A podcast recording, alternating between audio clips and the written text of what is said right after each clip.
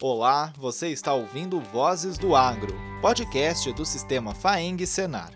Nesta edição, resgatamos o episódio de número 20, no qual falamos sobre a encefalopatia espongiforme bovina, popularmente conhecida como mal da vaca louca.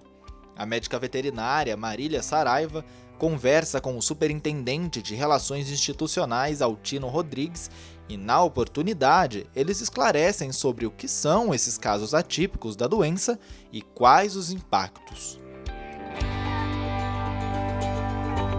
Vozes do Agro.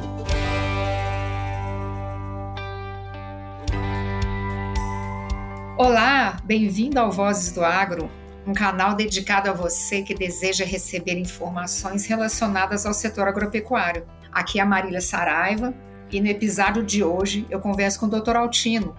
Seja bem-vindo.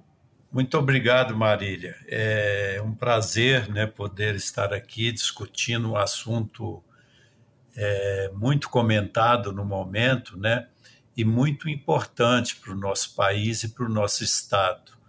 É, nós temos uma, uma produção né, agropecuária muito grande, nós somos um grande exportador de proteínas, né? exportador e fornecedor também para o mercado interno.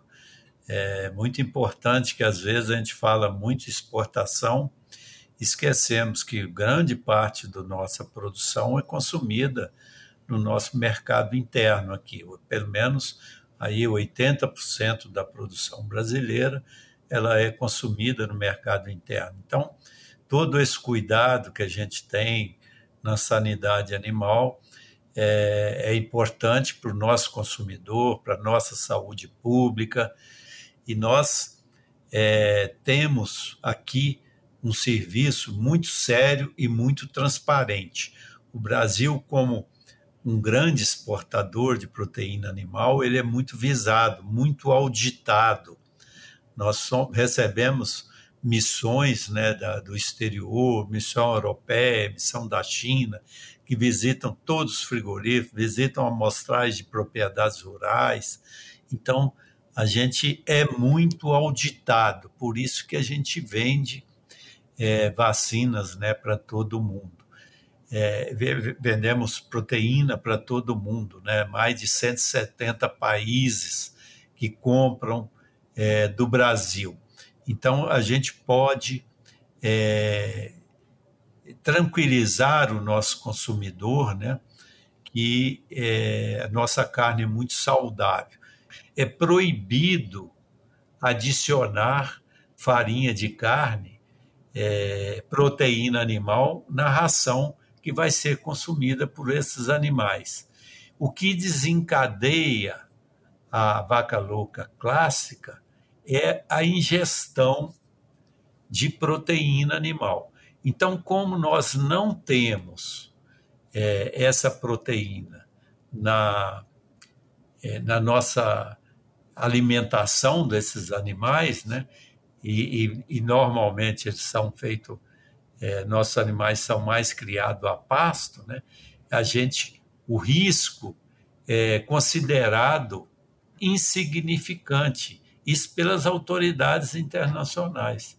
Então, a gente tranquiliza o consumidor, né, que essa forma clássica, que é aquela que ele ingere a proteína para ver uma, uma ação, né, um, um processo degenerativo crônico que afeta o sistema nervoso dos animais, nós não temos aqui, não acontece pela falta dessa ingestão.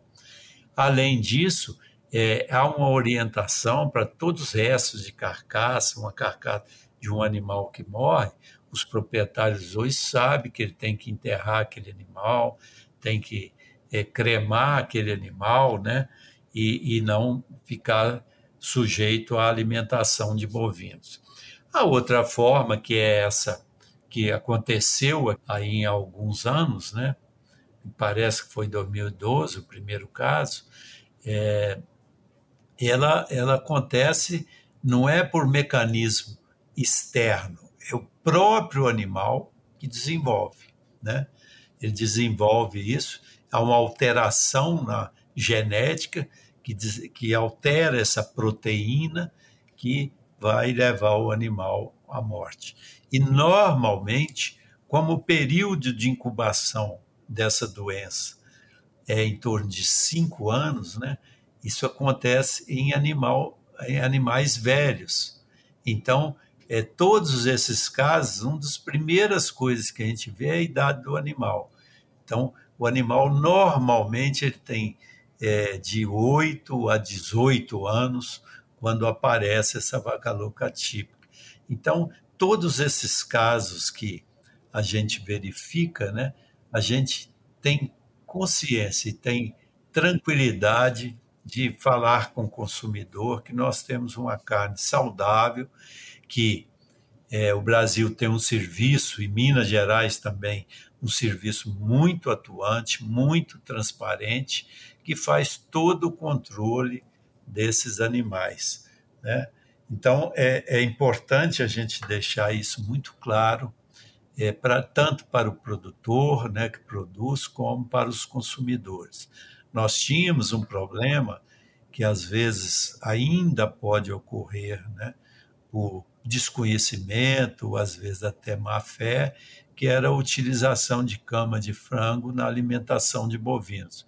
Mas há uma fiscalização muito forte e quando algum produtor desavisado ou mesmo aquele por má fé, pode ter certeza que esses animais serão sacrificados, todos serão coletados material no abate antes de chegar ao consumo. Então, nós temos um serviço muito transparente e muito bom para nos tranquilizar. Isso mesmo, doutor Altino. E assim, apesar dela não ser transmissível, né?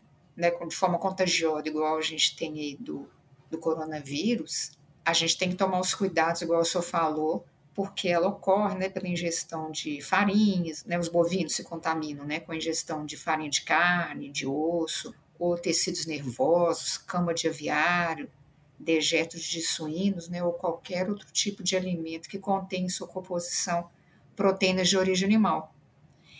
E para estar tá contaminando também o ser humano, daí a importância de que uma vez que detectou que tem essa doença, o gado ele é morto e incinerado, não é isso?